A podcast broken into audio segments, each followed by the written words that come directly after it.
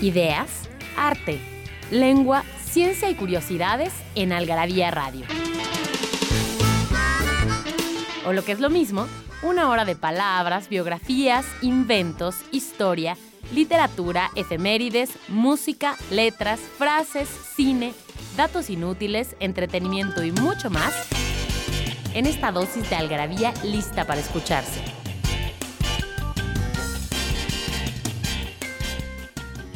Algarabía Radio. Primero, el principio. Inquipit.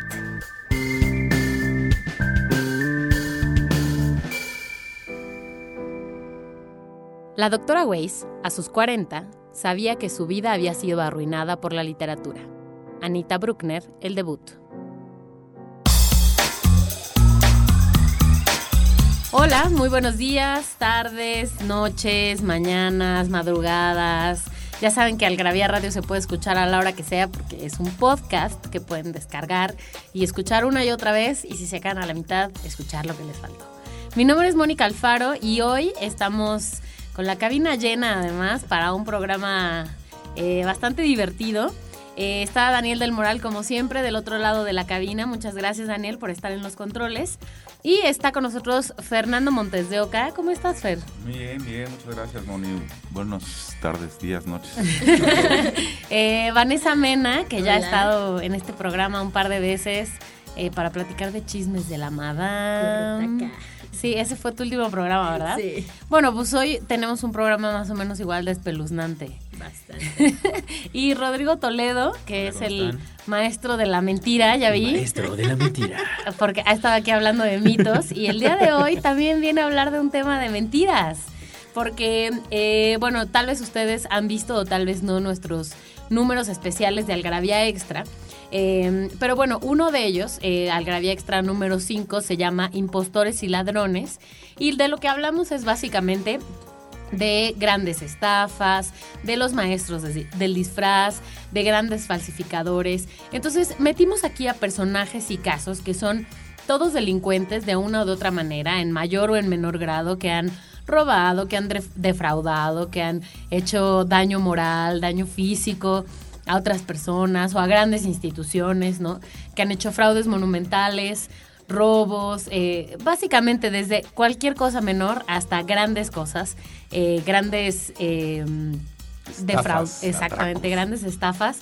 Y la idea de hacer este número de Algravía Extra 5 es básicamente, pues divertirnos un poco, ¿no? Burlarnos un poco de, de lo que pasa y darnos cuenta luego de la cantidad de mentiras, ¿no? Del tamaño de las mentiras que a veces podemos hacer y creer. Por sí. la astucia, ¿no? Que se necesita, digo, para engañar a toda una población, para adquirir diferentes personalidades, en esta bastante astucia. Llevada al mal, llevada al mal, pero sí, son bastante inteligentes. Los villanos siempre son este carismáticos, inteligentes, ¿no? El, el, el, guasón, el este no vamos a hablar de, de, cómics aquí, pero si nos vamos a eso. Claro, no vamos a hablar de personajes ni de casos de ficción. Sino bueno, de algunos hablaremos, hay algún capítulo que habla de sobre, sobre estos timadores, estafadores o impostores en, en, literatura, en uh -huh. literatura. Exactamente. Pero, pero la mayoría son, son gente real. Gente real, exacto. Y como siempre tenemos eh, regalos en Algarabía Radio, así que les vamos a dar un paquete de tres algarabías de colección a los primeros 30 que nos escriban a participa.algarabía.com y nos digan quién interpreta el papel de Danny Ocean en la película Ocean's Eleven de 1960. No estamos hablando de estas versiones noventeronas que vimos con eh, Brad, Pitt. Brad, Pitt. y George Clooney y esto que, que, la verdad es que a mí me gustaron pero estamos hablando de la versión sí de 1960 buenas. sí son buenas no Sí. eh, así que quién interpretó este papel de Da- Danny Ocean en Ocean's Eleven de 1960 ya saben si están en el DF, Puebla, Querétaro y San Luis Potosí para que vayan por sus regalos a nuestras sucursales de Algarabía Shop. Entonces, eh, vamos a ir a mm, la palabra del día y a escuchar esta súper buena canción que abre el tema de hoy. Porque no hay mejor adicción que la adicción a las palabras. Palabra filia. Neumático. Todo lo que funciona u opera con aire u otro gas es neumático. Por ejemplo, un circuito neumático, un martillo neumático. Esta palabra proviene del griego neuma, que significa soplo, aliento o gas. De aquí obtuvieron su nombre nuestros pulmones y según indica el DRAE, deriva del latín y este a su vez del griego, neumáticos, aparato destinado a operar con aire. Por ello a las llantas también las conocemos como neumáticos.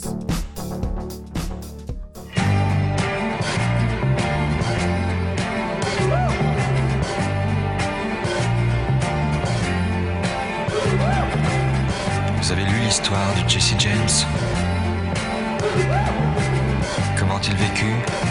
Comment il est mort? Ça vous a plu, hein? Vous en demandez encore?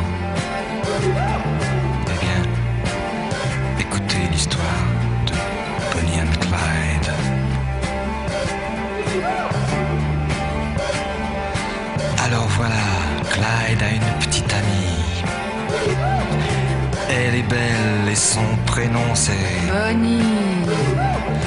À eux deux, ils forment le gang Barrow. Leur nom Bonnie Parker. est Clyde Barrow. Bonnie and Clyde. Bonnie and Clyde. Bueno, pues ya escuchamos esta canción de Bonnie and Clyde de Serge Gainsbourg y Brigitte Bardot, eh, que justamente nos da pie a nuestro primer tema.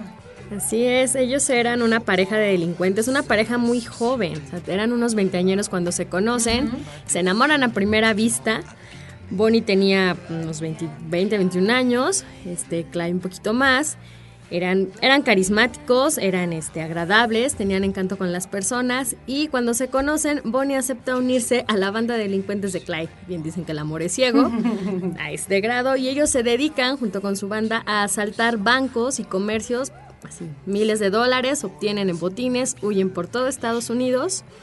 Huyen en coches robados, por supuesto, andan recorriendo todo, todo el país, la policía los persigue infinidad de veces, se escapan una y otra y otra vez, hasta que en mayo de 1934, le, pues les de alguna forma les tienden una trampa, sabían por qué carretera iban a pasar en un coche robado, y es ahí cuando los acribillan, ¿no? La policía dispara a quemarropa para poder detenerlos y mueren ahí, ¿no? La trágica pareja de enamorados delincuentes cae abatida ahí.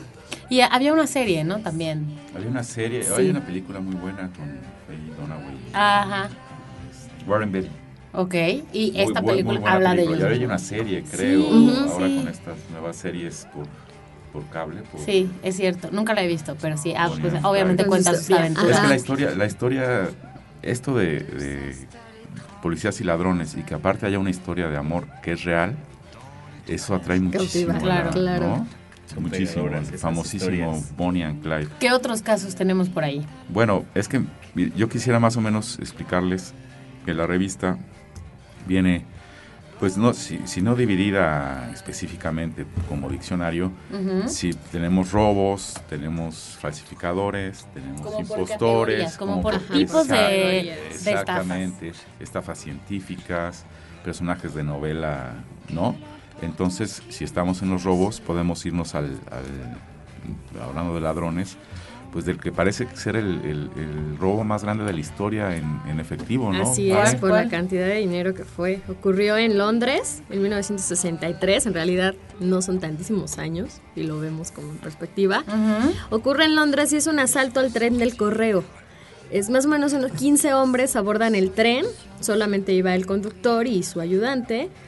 Eh, era, iba pasando el tren en la vía, los detienen, en menos de 15, 20 minutos bajan toda la mercancía, toda la cantidad de dinero que el correo llevaba y en total el robo es de 2.6 millones de libras, que actualmente este, equivaldría a más de 67 millones de dólares. O sea, se imaginan la, la cantidad que esto En es efectivo, en en efectivo. Ay, Dios mío. Ok. Sí, un dineral. Todos estos, bueno, no, no todos, hay algunas fugas, que también hay, presentamos este, gente que se ha fugado de cárceles, ahorita hablamos de eso. Pero por lo general el, el crimen no paga, ¿verdad, Vane? A muchos los agarran, a la los mayoría, atrapan, ¿no? Los ajá. atrapan y van a dar casi todos al, a la grande, al botellón, a la sombra. Generalmente cuando se trata de estos robos tan grandes, logran atraparlos por el número de serie de billetes, ¿no? Claro. Porque los ladrones se los gastan en grandes cantidades, en cosas muy lujosas, y pagan con los números, bueno, los billetes que tienen los números seriados, ¿no? Entonces es generalmente como la policía le sigue el rastro. Hay un robo perfecto, de un- pero pues el ladrón se mete, se tarda meses en hacer un túnel para llegar a la bóveda de un banco. Ujú. Él, él se llama Brennan Worth Jr., de 25 años, y fue, te ideó todo un plan y llegó el túnel de 6, 8 metros hasta llegar a la, a la bóveda. Por supuesto, la bóveda estaba con, eh, con hormigón, con concreto. Pues la, explotó, nadie se dio cuenta, llegó a la bóveda, logró entrar a la bóveda, sacó Saca el dinero. todo el dinero. Órale. Y él pensó que lo agarraban porque volvió a explotar para abrir la, la puerta. Pues nada, todo, todo, todo como en película. Estaba saliendo, A la pero a la perfección. perfección. ¿Y sí, se lo robó todo, salió, pero al día siguiente, como dice Vane, pues, fue y compró un coche y compró al día siguiente Es o a los luego- dos días de- luego, del, ¿qué haces? del Ya te robo. pero luego ¿cómo usas el dinero? Lo guardas abajo para que no te colchón. encuentren. O que Pues te, lo no pas- sé. te lo usas nomás a comprar cocas. De en el dólar en dólar. Cocas en el ¿O qué? ¿O, o cómo te lo gastas? Pues no sé, yo creo que hay que esperar a que pase o, o de a poquitos o... si alguien tiene alguna sugerencia. Veo a Daniel que mande hace en así, desde, desde el otro lado, a lo mejor él tiene Ya alguna le idea, no sé, foco, no. Diciéndonos sus ideas para gastarse el dinero. Se supone que para eso está el lavado, ¿no? Lavado de dinero. ajá. O sea, el lavado de dinero es realmente dinero de este ilícito. Vemos tu experiencia. De- de- Aquí está mi tarjeta. Me contó un amigo que el dinero se lava, ¿no? Que se meten en los lavadores de dinero, se dedican a eso, a mover ese, ese dinero ilícito y convertirlo y a regresártelo pues, como dinero limpio. Ok. Y ya lo puedes usar para lo que tú quieras. Para que no le sigan el rastro. Así es, justamente. Esto que hablamos fue en 1960 y era, por supuesto, había lavado de dinero, pero pues, Claro. Digo, si no tienes empresas, no tienes nada, ni amigos, si eres un simple ladrón de banco, pues no, no esto de lavado de dinero, pues no puedes llegar al día siguiente, vengo a abrir una cuenta con 400 mil dólares, ¿no? ¿Qué pasó? Ay, esos son mis ahorros desde que... Señor, toda la vida he estado ahorrando abajo del colchón y decidí por fin confiar en una institución bancaria. Por, no más grande que sea mi colchón, ya no. ¿Saben, ¿Saben qué estaba pensando ahorita que estabas contando esta historia? Digo, seguramente que ninguna de las personas que nos está escuchando ha sabido de alguien muy cercano que, que haya hecho algo así. Pero estaría bueno saber cuántos de ustedes que nos están escuchando algún día se han robado algo. Así chiquito, de una tienda, de la casa de alguien. Es una, es una, No es nos una- vamos a es un- denunciar, es ¿eh? una pregunta recurrente, ¿no? Entre amigos. Sí. Y yo, de verdad, solamente una vez y fue un encendedor en un súper que dije, ay, el encendedor ya como que había apagado y ya ves que están colgados ahí Ajá, en, ajá. en las cajas, Ajá. junto a los dulces y eso. Y agarré el encendedor y me lo llevé nada. Pero no, ¿eh? En realidad no soy muy, este, cacomix. No eres muy... Amante de lo Bueno, ajeno. ustedes cuéntanos, si les da pena contarnos en Twitter, en arroba algarabía, cuéntenos por mail. Y este, y si están buenas, podremos este chismearlas de forma anónima después. Claro, anónimo. anónimo. bueno, vamos a seguir hablando de, de estos grandes casos de impostores. Vamos a ir a un corte rapidísimo y regresamos.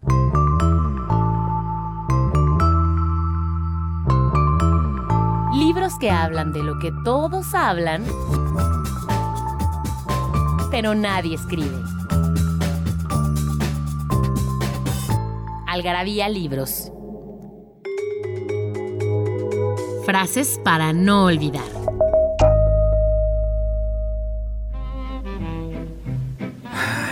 ¿Cómo puedo creer en Dios si justo la semana pasada se me atoró la lengua en el engranaje de una máquina de escribir eléctrica? Woody Allen.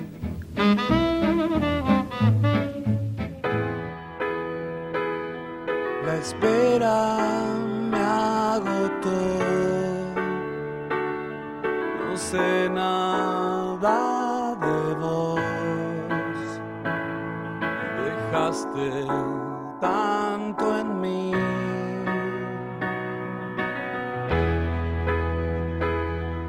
En llamas me acosté.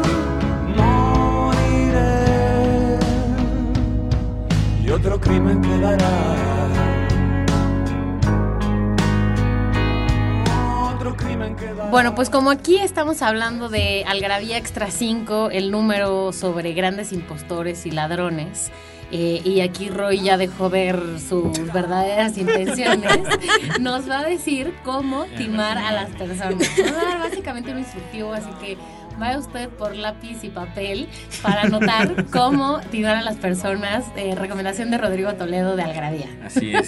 Basado en experiencia. Consejos básicos para ser un buen estafador. Entonces, bueno, primero, querido escucha, detecte los defectos de la naturaleza humana. Entrénese en el arte de descubrir las debilidades de los demás y opere en virtud de ellas. Las personas más valiosas son las que tienen una necesidad irrefrenable de aprobación. O sea, los Ok. que necesitan atención. Ajá, O aprobación. sea, ¿no? es para cariño. seleccionar a la víctima. Sí, Exacto. seleccione Primero su víctima. seleccione su víctima. Ya sabe eh, cómo seleccionarla. Necesita aprobación, eh, cariño. Le gusta llamar la atención. Exactamente. ¿no? Y luego, punto número dos. Familiarícese con la manipulación. Ofrezca refuerzos positivos como la simpatía, los halagos, ¿no? Todo esto para ganarse la confianza del otro, ya sabes, ¿no? Te ves muy bien, oh sí, padre, todo lo que haces. ¿no? Una vez que lo haya logrado, use herramientas como agresividad intermitente, insistencia e intimidación. Ay, Dios mío. Pero muy leve, si no, Sí, no se trata que no, salga no, no, corriendo a la ¿Cuál vez. será la agresividad intermitente? Pues sería, yo me imagino que, que No es un podrías decirle... en la oreja acá. No, no, Un Un, zape, una caricia, un zape, una caricia. pues casi, ¿no? Como, como perrito de Pablo. Luego, bueno, entrénese en el arte de la mentira. ¿No? Hay que recurrir a las verdades parciales, ambigüedades, omisiones, negación, evasión, sarcasmo y confusión. Derecho al infierno después. ¿no? Adule a los demás, pídales consejos y coquetee con su ego. Si tienes ese arte ya el infierno Ya, te, te da risa. Bueno, luego, tiene que aprender a elegir a sus víctimas. Los ancianos Ok. ¿eh? De nuevo al infierno. tienen dinero ahorrado y propiedades. En teoría. En En teoría, teoría. en teoría. Ajá. Pero bueno, siempre están en casa, pueden responder a las llamadas y debido a la soledad se mantendrán más tiempo en el teléfono. ¿no? Por otra parte, los jóvenes adultos son inmaduros e inexpertos.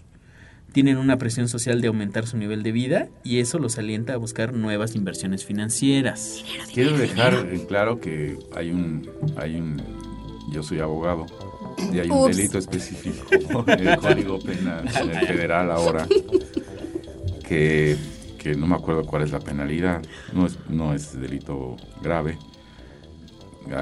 este, tiene caución, pero se llama apología del, apología del delito, ¿no? Entonces, el- si tú vas por la calle invitando a que la gente delinca, etcétera, ¿no? Apologeta. Puedes, puedes, cometer, puedes cometer también Apologeta, un- apologete. un- una ofensa. ¿no? Bueno, ahorita que Entonces no estamos, el programa, no no, estamos. dudaría que Rodrigo desaparezca Un en miembro- manos de Fernando. un miembro pero menos en el equipo. Yo lo digo por los escuchas que no estamos haciendo aquí una apología. No, no, no. Estamos, estamos invitando a que asalten viejitos. en- No, Solitarios. Solo los invitamos a sacarle brillo a su personalidad. ¿no? A que cultiven su paciencia y habilidades de análisis y observación. A que aprendan a hablar de forma fluida y extrovertida sobre distintos temas. Importante. A que distraigan la atención de las personas cambiando de tema de forma rápida. ¿Qué tal les parece que hablamos de otras cosas? ¿No? Hay que vestirse pulcramente e invertir en tarjetas de presentación y un sitio web profesional. Ay, qué cosas. más. Cumplimos todas las características aquí, por Dios. Hago sitios web. Practiquen frases que lo ayuden a completar eh, su misión, ¿no? Así como, no deje pasar esta oportunidad. Permítame volverlo millonario. Eh, cosas así. ¿no? Ok, ok. Por lo que platicábamos, Vané, ya ves, eso, todas son estas recomendaciones para este tipo de, de timador, de estafador, ¿no? Que Sí. no, no, pare- no es el ratero con el No, antifaz, exactamente. nada, los, ¿no? los mejores defraudadores e impostores no son precisamente ese, ese ladrón que te intimida o que te causa miedo, que te cruzas la calle nada más de verlo, ¿no? Son personas agradables, carismáticas, muy inteligentes la mayoría, con mucha labia, con tema de conversación. Y eso es lo que envuelve a las personas, ¿no? O sea, se ganan la confianza muy rápido. Y justamente algunos de estos casos, además del caso de Roy, eh, algunos de estos casos de grandes impostores fueron los que pusimos en Algarabía Extra número 5. Y así que, ¿por qué no nos cuentan un poco de estas historias? Bueno, mira, uno de ellos es Frederick Burning, conocido como el camaleón. Este hombre, que creció en un, un, este, en un hogar, sí, bueno, sin padres, tenía una necesidad de afecto, él se hace pasar por el hijo de la familia Barclay. La familia Barclay pierde a su hijo, o sea, se extravía, lo secuestran cuando tenía más o menos 16 años, y él se aparece, a pesar de que tenía 23 años, él se aparece y dice, yo soy Nicolás, Nicolás Barclay. Entonces, la familia, pues yo creo que en su desesperación, una pérdida tan grande, lo reconoce. Con todo y que el verdadero Nicolás tenía los ojos azules y Frederick tenía los ojos cafés, pero bueno, él inventa que experimentaron con él y que los cambios. Lo que es querer creer, ¿eh? Lo que es Sí, querer creer, exacto. exacto. En la desesperación dicen, sí, este es Nicolás y es nuestro hijo. Y así vive por varios meses, unos cinco o seis meses, hasta que un investigador lo, pues, lo, este, lo desenmascara, que ni la edad, ni las No, características, hablaba ni otro, na- tenía otro idioma. en otro idioma, porque la familia era de España. Pero pues se había ido a vivir no sé cuántos Sí, años. él no sé inventa toda una historia de tres años de secuestro y casi casi se lo llevan los extraterrestres. Ajá. Pero logra engañar a, o sea, a dos naciones, tanto Estados Unidos como. España, creen que es el hijo perdido y pues resulta que no. No, Ok, bueno, es un gran ¿no? caso. Sí, por, por supuesto. Y tenemos más de grandes, grandes impostores. Tenemos el, el a Frank Abagnale. Ah, claro, es eh, si la puedes. la historia de Atrápame si puedes. Leonardo DiCaprio. Y Tom Hanks, Tom ajá. Pues por más este chiflada que parezca el, el guion de la, re- de la- Parece, de ¿no? la- Es sí, una de locura. la película, pues es verdad. Es real. Pero no se haces pasar. A mí me, me- me- sorprende muchísimo los pantalones que tienen estas personas. No, no, totalmente. Porque no es Claro. hacerse pasar por guardia de cadenero en, un, No. en una discoteca, hacerse Claro. pasar por médicos, por, Por abogados, piloto. por, Sí. piloto, Piloto. aviador. ¿Cómo le haces y, ope- y operar, o- operar quirúrgicamente a una persona? Que, que hay que tener mucho... El todo por el todo. Entonces, este el- el- es No, y muy poca po- conciencia también, pero bueno. Bueno, por supuesto. ¿Cuál es la historia, eh, digamos, verdadera para los que no han visto la película o, bueno, la historia de este personaje, Frank Abagnale? Bueno, él empieza cuando tiene 16 años, era casi un niño. O sea, hay que admirarle la inteligencia. Además. El valor, a lo mejor ese valor que te da la juventud de aventarte con ojos cerrados, pero bueno, él Sí. se la juega. Lo primero que hace es se hace pasar por un piloto de una aerolínea Panam, si mal no recuerdo. Se consigue uniformes, se consigue identificaciones, o él hace todo y logra pasar durante dos años como copiloto, después piloto. Pero ni siquiera las consigue, él, él las hace. Él las hace, exacto. Es o un sea, es un genial. Maravilloso, aparte de o sea, impostor. ajá. Aparte de impostor, es un gran falsificador, así, una técnica totalmente limpia, así, que dos años y nadie se da cuenta. Después, por una, ya la, la- bueno, aparte de que se hace pasar por un piloto, empieza a cambiar cheques como un, este, un miembro de la, de la aerolínea y defrauda a los bancos. O sea, Cheques les- falsos, por son cheques falsos. Que también- él hace que él también. hace en su casa, o sea, él todo a mano, hace identificaciones, cheques, todo lo que necesita. Cuando ya le empieza a salir la pista a la policía por estos cheques falsos, decide cambiarse a pediatra. Ahora va a ser pediatra y está casi, casi durante un año ejerciendo como pediatra sin el menor conocimiento, por supuesto, de medicina. Dirige a un grupo de pediatras, él ve los casos médicos, eh, tiene muy buena memoria, es muy inteligente. Después ya igual casi se le muere un pequeño paciente, le vuelve a seguir la, la policía a la pista y entonces ahora se hace abogado. Irónicamente, se pasa como abogado. Así, pasa mucho tiempo, No, sigue y haciendo sus logra, fraudes. ah, que es una bronca tener la licencia Ah, sí. de barista en, la- en En Estados, Estados Unidos, Unidos. pues logra tener la licencia para, digamos que la cédula profesional, para ejercer como abogado sin haber estudiado, haber estudiado. nada. Nada. Ajá. Pero, pero vive aparte de eso, digo, aparte de falsificar, que ganó un dineral, ahorita nos dirá Vane cuánto, podría haber vivido... O sea, de defender, de llevar casos, pues. Sin haber estudiado. Sí, logró defraudar a más de 26 bancos en 12 países y se llevó más de 2 millones, 2.5 millones de dólares. O sea, antes de cumplir los 25 años ya había defraudado o sea, una cantidad impresionante de dinero. Hasta que la gente del FBI, Joe Shea, que es interpretado por Tom Tom Hanks. Hanks en la película, para que lo ubiquen, ya lo, lo logra atrapar. Eh, después de perseguirlo, por eso la película se llama Atrapame si puedes, porque le sigue la pista Durante pero años. años. Cada vez que Incluso lo tiene a El, nada, el policía está ya Exacto. afectado en su vida personal, sí, está deja solo. todo, ajá, Sí, está obsesionado con encontrarlo, ¿no? Por todo el mundo y por infinidad de situaciones. Y al final es muy bonito. Sí, el final es muy bonito. El señor sí es ya es un- ajá. y fue Sí. real. Sí. Después de pasar unos años en la cárcel, se regenera, empieza a trabajar y al final funda una empresa que es especializada en detectar fraudes. Y el, F- y el FBI lo con- El FBI lo contrata. contrata. Sí, para- detectar- ajá, para detectar fraudes, eh, cheques, eh, falsificaciones. Pues es que sí se la Sí. ¿no? sabía. Él, él ha diseñado cheques antirrobo, ¿no? ya para instituciones bancarias. Entonces, Es un tipazo. ya, sí. Bueno, vamos a seguir hablando de estos casos. Eh, vamos a hacer un corte rápidamente y regresamos para seguir hablando de grandes impostores. ¿No sabes dónde ¿No es acierto Algarabia Adicción? ¿Sabes dónde es acierto Algarabia Adicción? En Algarabia Shop conviven todas nuestras publicaciones, objetos y mini almanaques. De los creadores de Algarabía y El Chingonario, Algarabía Shop. Palabras para llevar. www.algarabíashop.com En Algarabía Radio queremos saber lo que piensas. Encuéntranos en Twitter como arroba algarabía y en Facebook e Instagram como revista algarabía.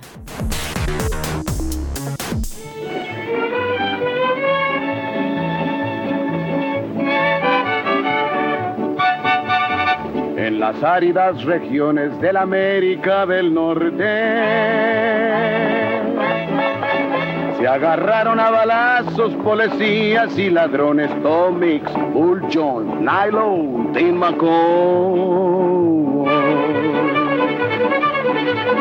Habían robado la hacienda del papá de la muchacha burlaron a los cherifes que andaban de mala racha. Mas llegó Teodoro Nylon y a todos les dio pelea.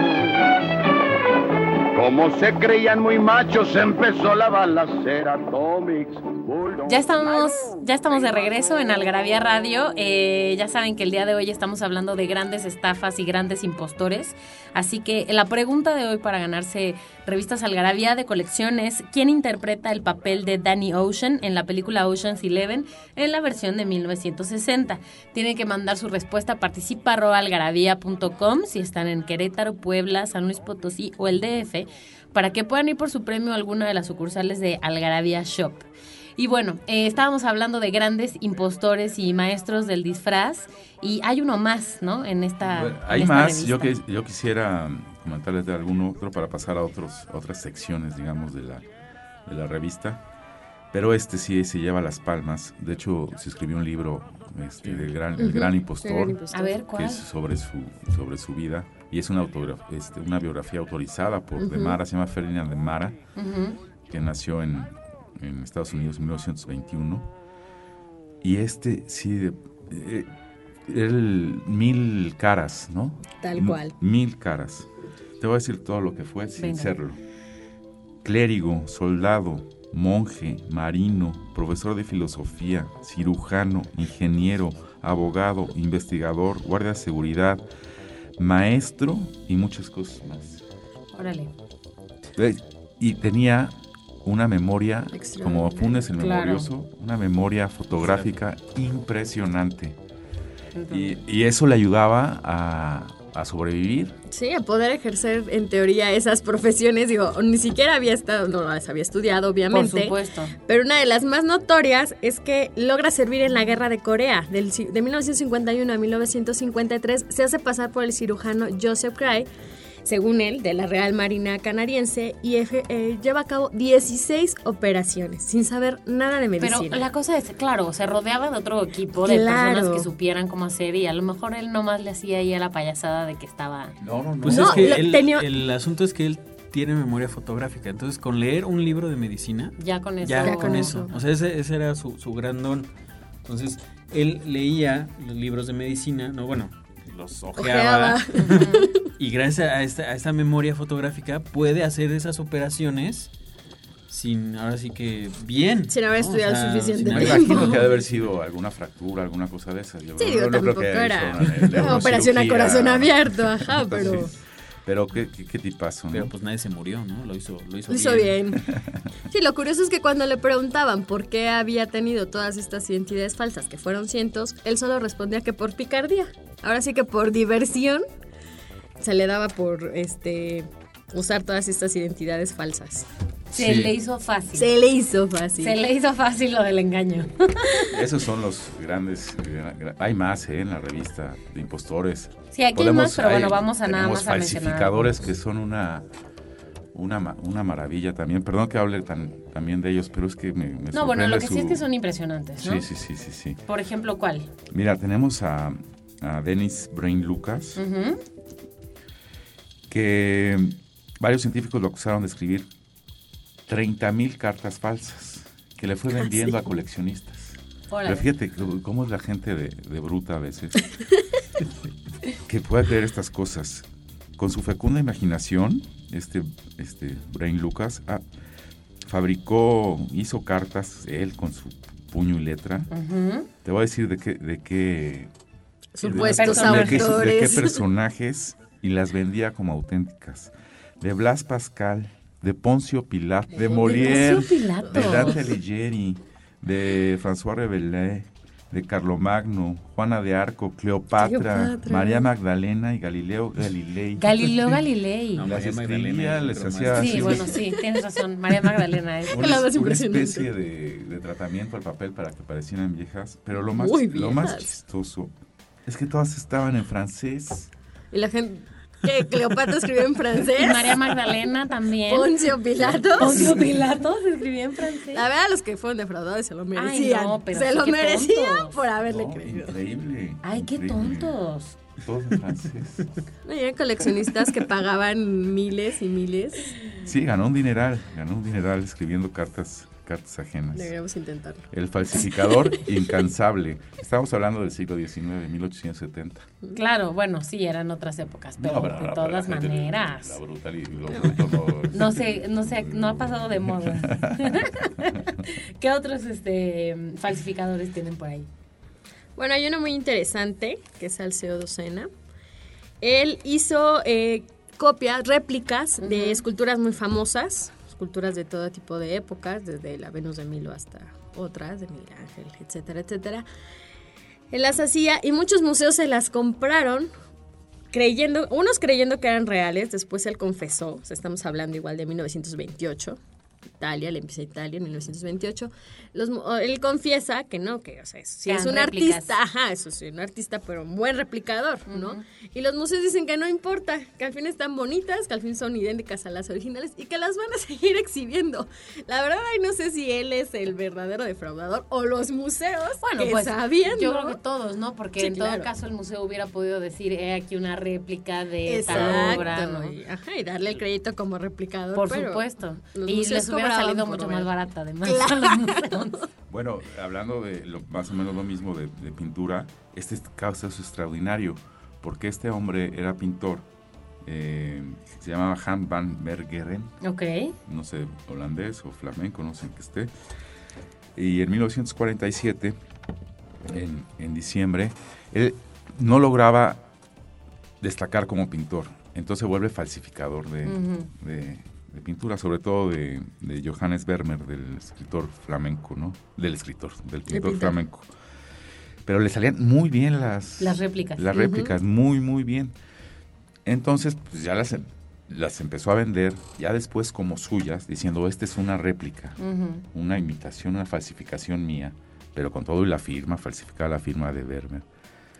Y no le creían, Creían que eran las que originales. eran las Ajá. originales, y lo metieron en la cárcel por haber vendido una Pero ¿por qué pintura razón original. uno vendería un original diciendo que es una fal- que No es una sabemos. copia si seguramente costaría el triple si Claro. fuera la original, ¿no? Pues no, no se quería meter en, en problemas. Digo, no, él era muy honesto, decía, no, esta es una, una réplica. falsificación mía. No, Sí. hombre, esto está muy bien. Esto sí es original. Vas para el bote. No, lo pusieron a pintar ahí frente a un jurado para que ellos decidieran si verdaderamente... ¿Qué año fue esto? En 1947. Ah, bueno, eso es muy contemporáneo ya. Sí, sí, Para claro. que veas. O sea, eso sí es muy contemporáneo. Sí, sí, sí. Increíble. Increíble, sí, increíble. Bueno, en este número de Algarabía Extra hay, como decía Fernando, eh, todo tipo de fraudes y justo los de la ciencia también están, están buenos, ¿no? Ah, sí, la ciencia nos escapa, ¿eh? De los fraudes, falsificaciones, mentiras. No, de hecho, no, no solo nos escapa, yo creo que está ahí. ¿Dónde? Sí, digo, y por su repercusión, pues son bastante interesantes. ¿no? Porque digo, no que el arte no tenga mayores repercusiones, no, pero, no pero- como la ciencia. A ver, ¿qué, qué hay en la ciencia? Bueno, mira, hay varios. Uno es de unos fósiles, creo que eso está muy interesante, porque empieza como una broma. Estamos hablando de Alemania en 1726. Y un profesor de, la de una de las universidades de Alemania, Johannes Bartholomeus, Ujú. disculpe usted mi ¿Tu alemán? Johannes, vamos a Ok. dejarle en Johannes. Unos compañeros, otros profesores de ahí de la facultad, hacen fósiles falsos con todo tipo de, pues de este, con yeso, Como los con hacemos en la secundaria. claro, exacto, ¿no? como los del Aquí laboratorio de biología de la dejan- secundaria. A todos nos dejan hacer fósiles de la secundaria. Ellos fabrican los fósiles y los siembran, vamos a decir, en donde este hombre Los acostumbraba, entierran, los entierran, donde acostumbraba a hacer sus investigaciones, sus caminatas. Él los encuentra y los da a conocer, ¿no? Un gran descubrimiento, escribió un libro sobre, porque aparte eran, los fósiles eran realmente falsos, porque había hasta pájaros. eh, supuestamente momificados, pero todavía tenían los ojos en buen estado, cosa que Ay. no Sí, arañas pasa. con arañas con telaraña. telaraña, abejas en su panal con todo y miel, o sea, toda, toda clase de fósiles, según él encontró. Las personas que le hacen la broma se lo confiesan, pero él Sí, no les él, cree. porque él empezó, se lo creó. Sí, se lo creyó. tanto que empezó a escribir el libro, empezó a hacer Sí, los sus conocer. No, esto es, le dijeron, no hagas el, no hagas no hagas el oso, sí, claro. Es una broma que te hicimos, son falsos, Son- ¿no? ajá. Y pues no lo seguía sin creyó. creer. Y sostuvo todo el tiempo en que sus fósiles eran Ay, reales. Dios mío. No sé si ya para evitar la pena o se A quiso lo mejor creer se la, la. mentira. No, a lo mejor sí se la creyó de verdad. Sí, claro. Creyó, que- creyó le estaban loco. mintiendo de envidia. Sí, Y sí se cree, la y sí creyó se la de verdad. creyó, exacto. Bueno, hay otros casos. Este fue en Francia en 1903. Ujú. Y son los famosos rayos N. El, el- fue un físico, el René Blondon, él dice que observa unos nuevos tipos de rayos, así como los rayos X. Él dice que estos son los rayos N, en, honor- en honor a la Universidad de Nancy, donde él trabaja. Casualmente otros colegas suyos franceses dicen que ellos también pueden ver este tipo de rayos que supuestamente, según él, todos los objetos emiten y él logra comprobarlo con ciertos aparatos, él ve como este tipo de espectro de luz. Pero empiezan a reproducir el experimento en otros países y nadie más lo puede lograr. O sea, nadie más puede A reproducir. lo mejor es ¿no? como la historia del traje nuevo del emperador. Puede ser. No, madre, si lo niegas, que... Sí, porque yo creo que todos los franceses dijeron, no vamos a unirnos y a decir que sí existen los rayos N. Solo los franceses pueden ver los Claro, rayos N. Están ojos franceses. Total que nunca se puede. No, y van a Francia. Decir, Van a bueno, pues, si Francia, no, no ajá. podemos hacerlo en A ver si es la vamos a luz de Francia, Francia. ¿no? Era la luz de allá. Pues se hacen el experimento y él, y él descaradamente, no sé si descaradamente o se lo creía, decía, miren cómo la chispa brilla más que Sí. cuando sí, sí. pasan los rayos. ¿sí? Pero- Todo se quedaba bien, decía, "Pues yo no veo nada, ¿no? No tenían ojos franceses. Pero Tenían pues ya ojos el, el- franceses. el físico estadounidense eh, Robert Williams Wood, ¿no? que él está, bueno, se había forjado una reputación eh, desenmascarando mediums y videntes, pues se presentó en el laboratorio de Blondlot. Dijo, a ¿no? ver, y a ver, ¿qué huele? a ver, vamos a ver. ¿no?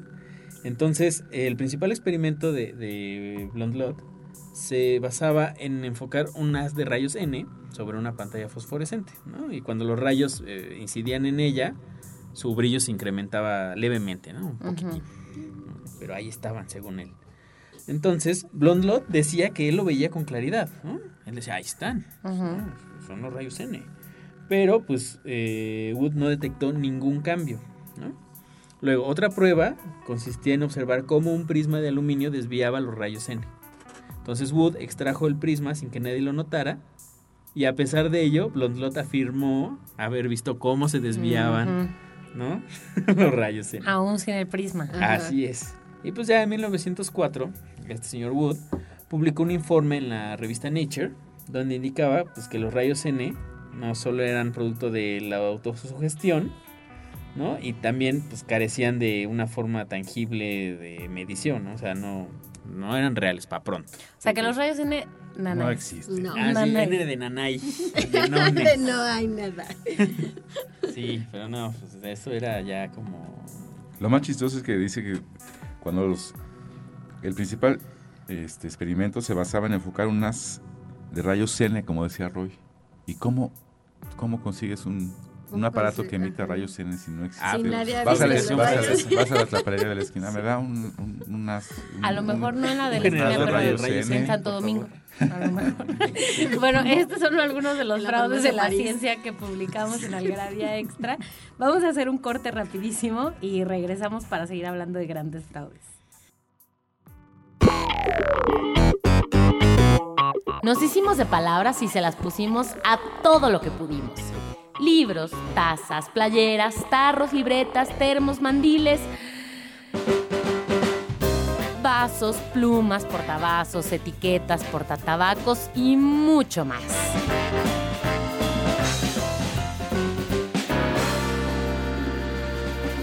Objetos irresistibles en algarabíashop.com.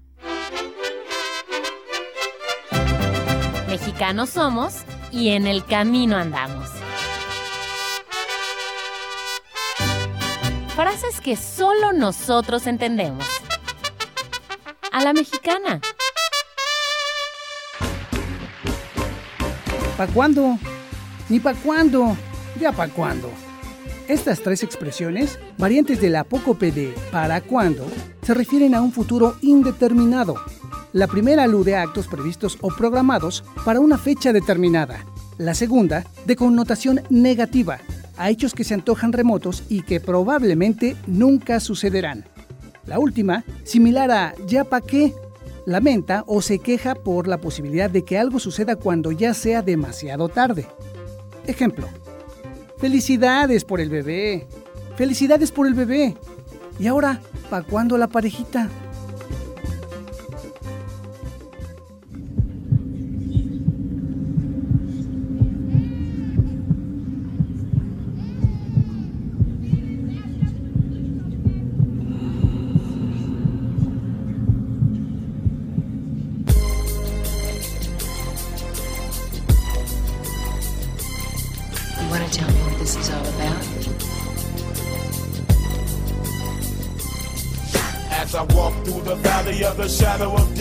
Take a look at my life and realize there's nothing left. Cause I've been blasting and laughing so long that even my mama thinks that my mind is gone. But I ain't never crossed a man that didn't deserve it. Me be treated like a punk, you know that's unheard of. You better watch how you're talking and where you're walking, or you and your homies might be lying to chalk. I really hate the trip, but I gotta low. They croak, I see myself in the pistol smoke. Fool, I'm the kind of G the little homies wanna be like on my knees in the night, saying prayers in the street light. Seguimos con este programa de Algarabía Extra 5 de grandes impostores, grandes ladrones. Y bueno, para que vean que a lo mejor hay este, grandes fraudes muy contemporáneos que están en la vida cotidiana, que podemos ver en la televisión, en una revista, en un libro, en cualquier lugar, y que ni siquiera nos vamos a dar cuenta. No solamente está la cosa de los rayos N o la cosa del arte, o la, no, está también en medios a los que estamos totalmente expuestos, como este que nos va a contar ahorita Vanessa. Bueno, este es mi favorito porque incluso la revista National Geographic cayó en el engaño. ¡Qué oso! Le, le- le dio la portada de uno de sus números a este engaño y no tiene mucho tiempo, estamos hablando de la década de los 70 Ok. en Filipinas. Y el fraude fue que supuestamente hallaron una tribu que estaba aisla- aislada en una zona remota de- del bosque filipino. Y supuestamente nos, decían que esta tribu vivía como en la edad de piedra, ¿no? Que como no habían tenido contacto con el resto del mundo, digamos que se había quedado en esa etapa, ¿no? En la edad de piedra. No había desarrollado la agricultura, este, pues se alimentaban de recolección, este, todo muy primitivo, ¿no? Eh, bueno, esta noticia se da a conocer a nivel mundial porque es- hay infinidad de fotografías que los muestran este, usando solamente taparrabos hechos con hojas, totalmente desconfiados, por supuesto, de las personas, las ven muy diferentes. Y como te digo, National Geographic les da la portada a esta tribu, ahorita les digo cómo se llama la tribu, se me fue ahorita. Tazadai. Los Taz, gracias. Tazadai. Tazadai. Eh, les da totalmente la portada, hace mundial la noticia, porque aparte eh, uno de los, eh, un alto funcionario del gobierno filipino que se llamaba Manuel Elizalde, él se apresuró obviamente a acaparar el negocio, hacen este expediciones, cobra. Imagínate, los antropólogos Claro. No, y el dinero sí, o sea, el- como tú dices, los antropólogos Estaban fascinados una sí. tribu que se quedó en el cuaternario. la oportunidad de ver en vivo cómo, Claro. cómo era el ser humano en esta, en esta etapa, en la edad de piedra. Pero pues no. Y hacen sus tours, este Elizalde. Hace sus tours este hombre, Manuel Elizalde. Cobra por irlos a ver a la tribu, dice que es una reserva, que este, hay que hacer expediciones, pagar y todo esto. Se embolsa millones de dólares y se va del país. Y tiempo después, un grupo de fotógrafos y de periodistas va sin avisar a, la- a esta reservación, porque ya se conoce como una reservación. que Ay, es- Dios mío. es- Se los, se los encuentran en un spa con sus iPods. No tanto, pero sí usaban este pantalones de mezclilla y playeras Y ahora. cabañas, ¿no? Ca- ca- ajá, no, no vivían en cuevas ni usaban taparrabos, vivían en cabañas. Eh, hablaban español, bueno, filipino normal. Español, idioma. filipino. sí, exacto. este, Sí. Hablaban, este, no, sé, no eran para nada de la edad de piedra y entonces ya ellos, esta gente les comenta que no, o sea, que sí son una tribu que vive en el bosque, o sea, no vive tal cual en la modernidad, pero sí tiene acceso a ciertos servicios y que todo fue un montaje, un montaje para hacerles creer que... que ¿Cuántos años edad de después fue esto? 12 Doce. años. 12 años. 12 años. 12 años duró. Este el llegó y les negocio. prometió Una ayuda. y Ayuda. Y después de de dinero que... para que se hicieran pasar por cavernícolas. Y, y les pagó, creo, y, se fugó con No, se 35 fugó con el dinero. ni les ayudó. Y 12 ni años nada. después, cuando se descubrió todo esto, ¿dónde estaba el tal Manuel? Ese se, se fugó. Se Ya fue. no lo ya, encontraron nunca. agarró Pues regresó a, Elizalde regresó a Filipinas en el 87, ¿no? Pero, Ajá. y declaró que sus enemigos lo habían querido difamar y que su sociedad primitiva era auténtica, pero pues, ya, Ya nadie le creyó, creyó. ya. Pues no. No, yo, yo ahí en la Universidad de Berkeley, eh, Gerald Barryman, Berman, antropólogo, él siempre él dijo, esto no, no, no es posible que, que- que vivan así porque a- al estudiarlos, pues se da cuenta de que no tienen tecnología para la caza ni la pesca, no tenían ritos religiosos, ni chamanes, ni un folclore. O sea, en realidad había muchos elementos de una sociedad antigua también que les hacían falta. Pues sí, Lo que Claro. pasa es que para una visita rápida, pues estaban ahí los Sí, elementos de Bastaba primera con los taparrabos, claro. Sí, dice, Y la piedra. Y la En piedra. 40 mil años no ha habido una sociedad como esa, ¿no? No, ajá, siempre va a haber un vestigio cultural en cualquier sociedad, por muy pequeña que sea, algo tiene, los seres humanos siempre tenemos sí que creer. preciosa, porque No. el National Geographic. Las fotos impresionantes así de los qué niños, oso. los adultos, pero pues no, todo era un bonito, bonito montaje. Bueno, gran falsificador, este gran estafador más bien, ¿no? Sí. Así es. ¿Qué, qué otros grandes casos tenemos en, en este Tú número? dinos, ¿qué quieres? ¿Fugas? ¿Robos? Mm, Las ¿Qué de me ofrecen? ¿Qué Tenemos de todo, tenemos todo tipo de perfiles. Pues ¿Qué, qué capítulo que, del Código Penal que- quieres? que Delitos fugas, fugas, voy fugas, fugas. Contra la salud. Fugas está padre porque fugas hay dos, por ejemplo, aquí en México. A ver, una Ah, de pero- esas de las, de las de México. Exacto, hay una justo es del Palacio de Lecumberri, Ajá. Palacio Negro. el Palacio Negro, el famoso Palacio de Lecumberri. ¿De qué, ¿De qué año estamos hablando? Del en- 75, 1975. Ajá. El Palacio Negro de, de Lecumberri había un narcotraficante gringo, Dwight Worker, que se escapó fácilmente. ¿Cómo fue? Pues se vistió, se vistió de mujer en las visitas. Ah, caray, intercambiaron, intercambiaron O sea, alguien Ropas, obviamente le, su le esposa. dio Su esposa, dinero. su ajá. cómplice. Digo dinero, Su ropas. Ajá. Y lo vistió de mujer, disfraz femenino. Este, le fue dando las prendas en- durante las visitas conyugales, le pasaba, me imagino, una falda, Una blusita etcétera. Un relleno. Un relleno. Y una fuga muy fácil. Un día de Salió por la puerta grande. Salió, se identificó, ah, no, es una mujer, Ya me voy. ya me- es una visita. Bueno, claramente esos filtros de seguridad seguramente que no eran gran cosa, No. Pues era el porque... Palacio Negro del Lecumberri. Pero me imagino, pues ni modo se que salga una visita. Bueno, quién sabe. Pero ese decir, ni modo que salga una visita que nunca está registrada que entró, Si pero tenía bueno, bigote, yo creo que se rasuró, no creo que haya salido con Nada más con una sombrita puede ser. Una sombrita. Discreto. Pero sí, pero la más famosa de, de- y esa sí estuvo en los titulares, no solo de México, sino de todo mundo. el mundo, Ujú. fue cuando Kaplan, un este, Joel David Kaplan, también un gringo un neoyorquino, se, se escapó de Santa Marta a Acatitla. Acatitla ujú. en los años 70 también en helicóptero. Ay, pero ¿cómo? La fuga Como- duró 10 segundos. ¿10 segundos? Llegó un helicóptero, aterrizó en el patio, se subió junto ¿Y se con fue? otro compañero y se fue. 10 segundos. No hubo balazos, nada, Nada. todo el mundo se quedó. La gente los guardias, tardaron más en seguridad, los custodios. No, pues no daban crédito. Decía, pues, ¿qué será? Vendrá el jefe de gobierno. Ay, vendrá no el director de la cárcel. o Y luego, yo, o sea, obviamente, a ninguno de estos dos los volvieron No, a agarrar. no, nunca, nunca obviamente. más se supo. No desaparecieron de la faz de la tierra, pues claro. Bueno, es. que, que ya estos son más que otra cosa, grandes escapistas, magos del escape. Magos del escapismo. Bueno, vamos a hacer un corte y regresamos para terminar con este programa. Nostalgia en pequeñas dosis. Algarabía para recordar.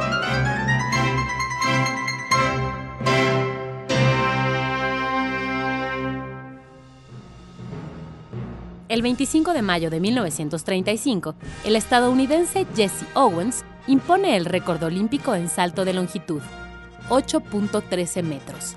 Esta proeza permaneció 25 años sin ser superada.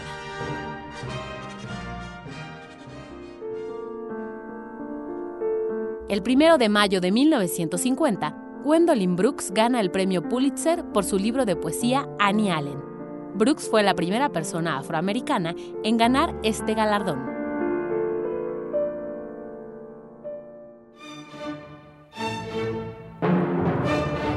El 8 de mayo de 1984, la Unión Soviética anuncia que boicoteará los Juegos Olímpicos de Verano de ese año en Los Ángeles.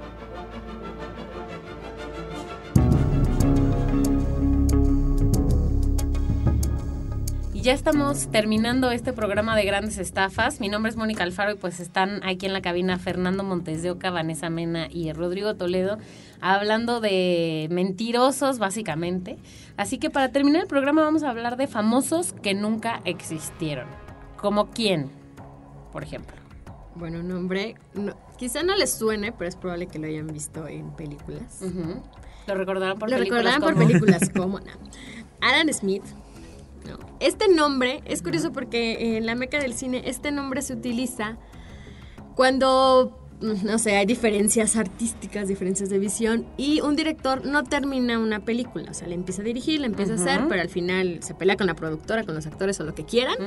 Sale de la película, entonces ya no da su nombre como director, él dice me deslindo del proyecto y siempre se pone este nombre, Alan Smith, director. Alan Smith no existe, o sea, es una forma de decir que Los Juan Pérez. es Juan Pérez, ajá, puede ser quien quiera y que el proyecto empezó con un director y terminó con otro, o lo hicieron entre dos, o, se pelearon, o lo que quieran, y como debe tener un nombre al final de los ya la créditos, gente, pues, la- Alan ya Smith. la sociedad se sabe. Exacto. Es un director prolífico, Ajá. menos, no sé si grande, Está en pero todos prolífico. lados. Es una forma de tapar el, el agujero, ¿no? Aquí, ¿Qué otro famoso? Bueno, Ya vi el que- famoso Sa- San Valentín. Ajá, Este, para que se lo sepan, no existe. No existió, mi corazón se No, bueno, Mira. ¿cuál, cuál es la historia de San Valentín? Mira, te lo leo un poco. Claudio II, el cruel emperador de Roma en el siglo III, prohibió el cristianismo e impuso fuertes sanciones a quien celebraba, celebrara matrimonios. Cuenta la leyenda que Valentín, obispo de Terni, se dedicó entonces a practicar la religión en secreto y a celebrar bodas clandestinas. Cerca del año 270 lo descubrieron, de modo que fue apresado, martirizado y decapitado. Según otras versiones, en la cárcel conoció a la hija de su guardia, que era ciega. Valentín, que también era médico, milagrosamente la curó y surgió entre ellos un romance destinado a la tragedia. El caso es que San Valentín pudo haber sido un mártir o un sacerdote en Roma, un obispo en Terni o incluso un torturado en África. O sea, nadie. ¿Y por eso lo de que el amor es ciego? El- la otra chava era Pudo haber sido muchas cosas, pero no es... eh, ¿No? Bueno, y para terminar este programa, porque ya nos quedan muy pocos minutos, eh, Rodrigo Toledo, aquí el... De nuevo con su En la experiencia. apologeta del- del engaño. de la apologeta del de engaño. la mentira. Eh, les va a dar algunos consejos para engañar al detector de mentiras por si en algún momento se tienen que someter a Sin esto. querer caen en eso. sí, sí, Lamentablemente en una entrevista de trabajo, en un divorcio, en un lo que sea, ¿cómo engañar al detector de mentiras? Sí, eso. Digo, yo no he pasado por él. Vi en, en algún momento a alguien que sí tenía que, que ir a ese bonito momento. Pero bueno, vamos a aprender a mentir convincentemente. A ver. Bueno, primero, eh, ¿qué es el, el- este, el detector de mentiras? ¿Cómo funciona? El, el polígrafo es un instrumento ¿no? que lo inventó un señor llamado William Moulton Marston, ¿no? que es utilizado en los interrogatorios por los cuerpos de investigación, policíacos o, pues, eh, igual, como dices, ¿no? laborales también, para detectar pues, si alguien miente. ¿no? Eh, Esto lo que registra es respuestas fisiológicas, ¿no? como la presión arterial, el ritmo cardíaco y la respiración. ¿no? Entonces, si tienes la habilidad para controlar estas respuestas, podrás engañar al aparato, ¿no? Ok. Pero pues también no están de más estos consejos. El primero es eh, distinguir las preguntas de control de las preguntas relevantes, ¿no? O sea, las, las preguntas que debes considerar son las irrelevantes, que son preguntas obvias como ¿cuál es su nombre? ¿no? Siempre te hacen preguntas de control como ¿cuál es tu nombre? ¿Qué día es hoy? ¿qué edad ¿Dónde tienes? estamos? Ta, ta, ta, ¿no? Que los dos saben la respuesta. Las relevantes son las que se realizan directamente sobre lo que se está investigando, ¿no? Como Tú mataste al señor Ajá, o consume drogas. así, ¿no? Y las preguntas de control que suelen, eh, suelen poner incómodo al entrevistado. Hay que tener cuidado con estas preguntas, pues es que estas son las decisivas a la hora de averiguar si se está mintiendo, ¿no? Como alguna vez ha robado. O ha engañado a su marido. Cosas que no tienen nada que ver con la investigación Ajá, propia, pero, pero, que te, Te ponen, sacan te de sacan de onda y entonces ahí es cuando la respuesta se nota. el corazón, ¿no? la Ajá. Se te. Sí, el- eh, justamente es- esos indicadores son los que se disparan y entonces ahí pueden ver ¿no? la, la comparativa. Luego dice, entonces, si, si respondes mejor a las preguntas, ¿no? A las, este, a las preguntas irrelevantes, a las relevantes, lo más seguro es que el polígrafo te absuelva, ¿no? Que ya digan, no, no, no está mintiendo. Luego, otra sugerencia es provocarse dolor. Eso de la, de la tachuela. Pequeño pellizco. Sí, pues eh, digo, ¿no? Los nervios se exaltan de inmediato, entonces pues, estás como en un estado exaltado y, y, pues, las respuestas pues no pueden ser tan... No va a haber los cambios parámetros, tan ajá, no pueden ser tan, tan- se pueden distinguir tan fácil. Entonces te puedes poner una tachuela, ¿no? Cada vez que te hagan una pregunta de control, de estas de las que te ponen incómodo, Ujú. te la, la pisas. O también sirve morderse la lengua. Esa es, yo creo es más obvia, pero es mejor la tachuela, ¿no? Ujú. Luego, hay que responder deliberadamente, perdón, sí o no, sin pensarlo demasiado. Es como, sí, Ujú. Sí, no titubear. es ajá, exactamente, estar seguro. Luego, beber altas dosis de cafeína. Ya sabemos que no hace daño, así que beba altas dosis de cafeína o bebidas energéticas la noche anterior. Ok. ¿no? Entonces, pues el ritmo cardíaco igual. O sea, esos Va parámetros de de, control. Sí, Es para sacar de onda la. Pues, ajá, Exacto. exactamente, no que no le No demos parámetros, picos o ajá. va a haber muchos picos iguales Sí. Con distintas respuestas. Entonces, fingir demencia, claro, siempre funciona hacerse loco. Fingir demencia siempre funciona. Me repite Y- la pregunta, por favor. relajarse, ¿no? Recuerde, por favor recuerden, que el polígrafo tiene un alto margen de error por las cosas que acabamos de decir, ¿no? Cualquier cosita puede ahí afectar y pues tal vez no sirva como prueba en, en ninguna corte. No Ahorita- sirve como prueba. ¿No? No. No, no sirve. Solo como una referencia, una Como guía. referencia. algo Sí, que. para, digamos, investigaciones. Sí. eh, previas a un Que de ahí juicio, puedan digamos, partir los ¿no? investigadores para. para algo, pero no, no, no sirve como... No pasó el polígrafo, es prueba documental. Bueno, este programa está a punto de acabarse y Vanessa y Rodrigo y Daniel no han dicho si alguna vez se han robado algo. Tú sí ya confesaste que un encendedor, pero ya, ya me acá curé, yo yo me curé sí, en salud pero- con un encendedor luego, luego. Tenía tres años, así es que. Tenía tres años. eso No, habla de tu eres- instinto, de tu eres- naturaleza. Exacto, ya lo traía en ese... No. Voy a, aquí a, este, a balconear a mis padres. Tenía tres años, fuimos al súper, pasamos por el área de la juguetería. Yo vi una pequeña de esas bolsitas de, que, para que las niñas echen sus cositas. Le pedí a mi papá que si me la compraba y me dijo que sí. Entonces yo, pues como ya estaba emo- emocionada, me la colgué. Así, ¿no? Muy coqueta. Terminamos de comprar, pasamos por las cajas y yo seguía con la bolsita colgada. Y como era muy pequeña, de tres años, nunca pasó por el detector de precios. Bueno, pero eso no. faltó Un robo sin voluntad, querer. eso, eso no es. Un robo sin No, querer. Exacto, fue un es- robo inocente. Pero un robo voluntario, ¿no? Hace tres años tienes Pero mis papás, ca- ay, mis No papás apoyaron mi robo. No pagaron la Esos son tus papás los que deben contar esa anécdota, porque tú no Tus tuviste papás voluntad fueron de- los ladrones de Fue historia. usada Fue- en un fue robo. inocente, Fui fuiste- usada en un robo. Roy, ¿quieres confesar algo? Yo, pues una vez eh, me mandaron por un hilo. Un hilo, así, Ajá. un carretito de Ajá. hilo. Niño, ve por el hilo. No, no era tan niño. Ah. No, ya, ya tenía conciencia. Chavo, chavo, ve por, un- por un hilo, por favor. A la, a la mercería, entonces ya fui, pero era de estas grandes, entonces pues agarré el hilo, pero no había nadie para cobrar. Nadie. Y yo estaba ahí con mi hilito, así, pues, esperando. Y me veían así como que estaba ahí, yo con mi hilo. ahí. Pues nadie nunca fue a, a cobrarme, me desesperé y me salí de la tienda con el hilo. Qué bárbaro, sus confesiones son Un como hilo. de Sí, hombre, ya hasta me dio pena contar la mía. Daniel, ¿quieres contar tu historia? ¿No? ¿Nunca te has robado nada? Ah, ustedes no escucharon a Daniel, pero, pero dijo que no se había robado nunca nada material. Solo ¿A ti qué dijo? el corazón de algunas mujeres. bueno, yo les voy a confesar, mi robo también fue hace muchos años y no A creo ver, que... antes de que confieses, no dijo si dijiste nada material, él dijo corazones de algunas mujeres. No Sí, sabemos si los lo tienen que frascos Ah, el refrigerador. Ah, que la, tienes razón, tienes razón. Daniel, Se me hace que qué bueno que está, este programa ya se acabó, ya nos vamos. Si mañana no estamos en nuestra oficina porque ya saben qué pasó. Este, bueno, mi confesión es de hace 15 años, así que yo creo que ya estoy este, salvada, ¿no? Ya, ya sí, ya estoy prescribió. Pero sí, sí, este, estaba yo en, en una tienda en Estados Unidos y pues no tenía dinero, tenía, estaba de vacaciones y era una niña ya sin dinero y quería comprar un pequeño, quiero que se lo imaginen bien, un pequeñísimo relojito, no un reloj de mano, un relojito así de adornito que estaba ahí. Y era muy caro para mí, o sea, no es que fuera muy caro, solo era muy caro para mí que no tenía ni medio dólar y pues ya, lo tomé y me fui muy, muy nerviosa y muy tonta porque pues muy probablemente hubiera podido haber una cámara ahí. Sí, claro. Pero pues bueno, ya lo hice, ni ¿Y el modo. reloj está? ¿Existe? Existe todavía. en una cajita de recuerdos, ya no está puesto, pero ¿saben qué? Ahorita llegando a mi casa lo voy a sacar. Ahí está el objeto material, el delito. El cuervo. Bueno, se nos acabó el tiempo para este programa. No dejen de contarnos si ustedes también se robaron algo.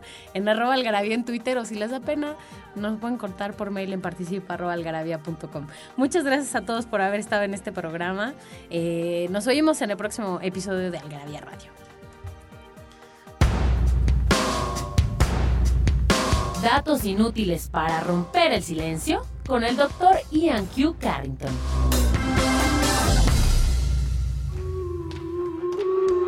Los romanos podían pagar sus impuestos con miel.